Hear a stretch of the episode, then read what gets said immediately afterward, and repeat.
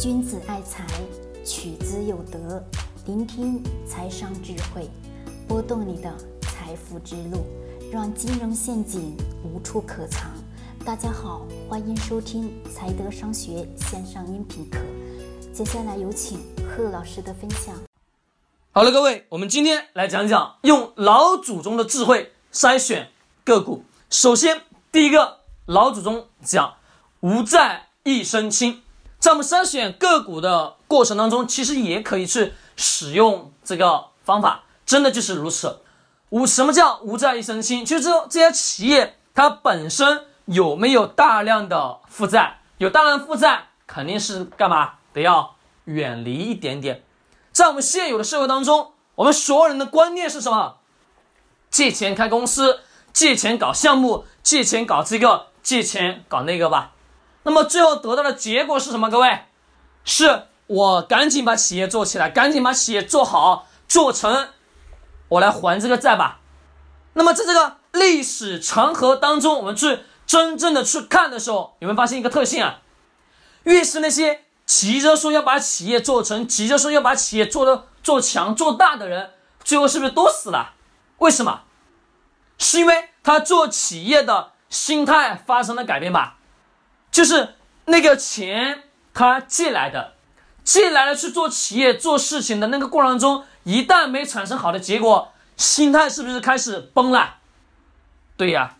那么我们在筛选上市公司的时候，我们一定得要去注意，第一个条件就是无债一身轻，企业尽量大大小小的越越少越好，它的债务越少越好，而不是债务越多越好，懂吗？所以说，像银行这种是放钱出去的一种机构，对不对？那放钱出去，它收回来的那个概率是不是也能很好的去控制啊？对，但是这个过程当中是不是也会产生大量的什么东西坏账吧？特别是银行，像这几年很多的企业家，很多什么中小民营主以及个人贷去银行贷款，贷款干嘛？做企业融资等等等等等，但是最后坏账的概率是是不是大还是少？大吧？对，其实本身坏账的概率已经很大了。去年二零一八年，信用卡逾期未还的，各位有没有去关注过那个庞大的数据啊？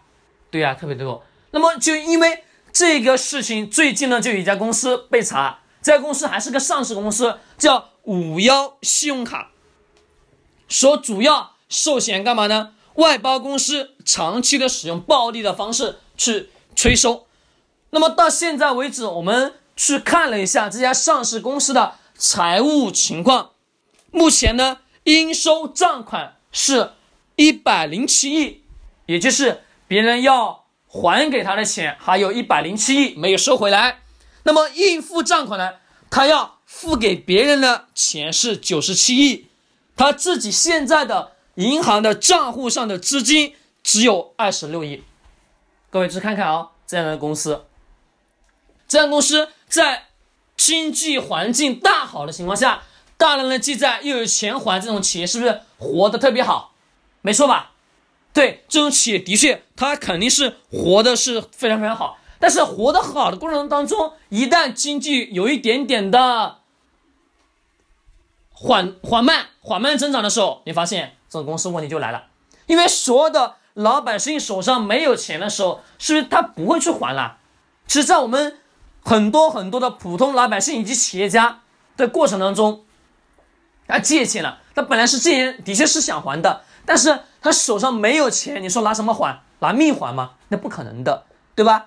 是不是我们最近又有一个上市公司的老板说在国外申请什么？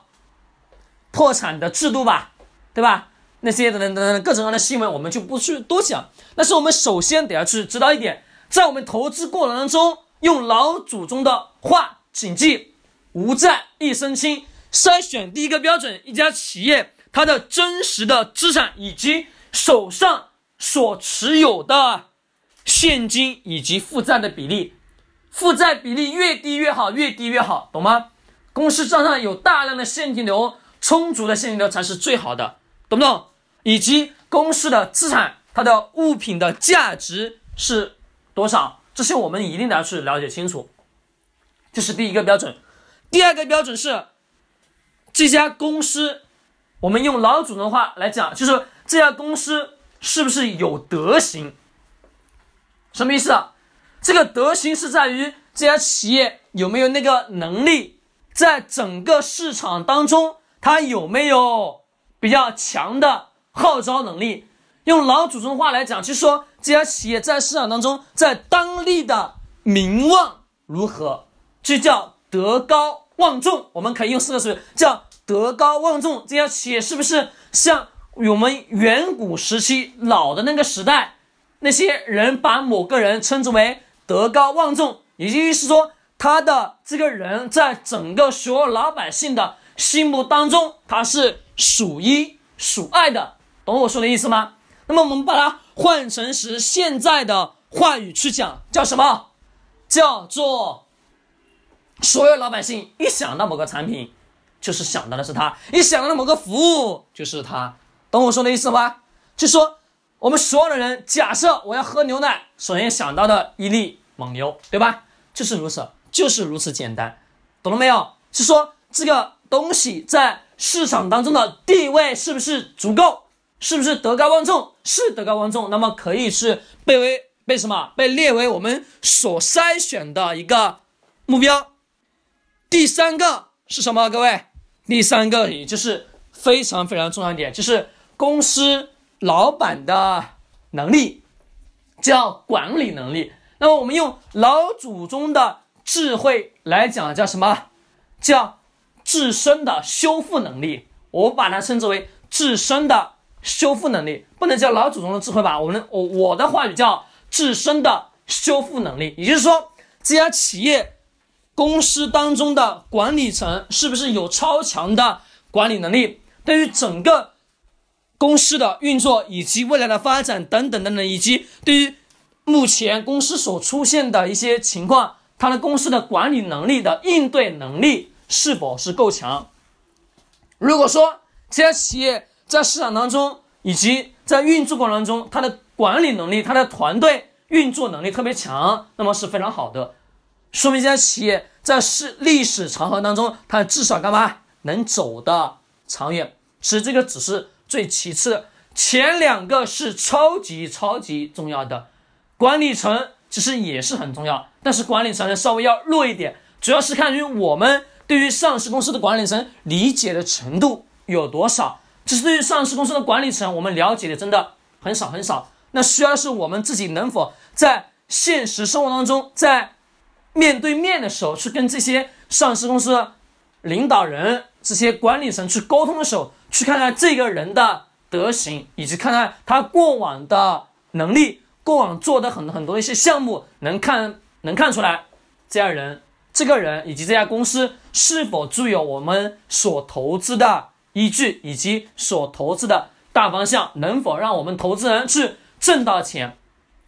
今天呢，说了三个基础的因素，但我也希也希望各位一定要去想清楚，在千百年来以前，其实我们从古书上、古文上都能去找到我们现有的现实生活当中投资的很多很多的逻辑，但是有一些话，老祖宗讲了无数遍，甚至我们。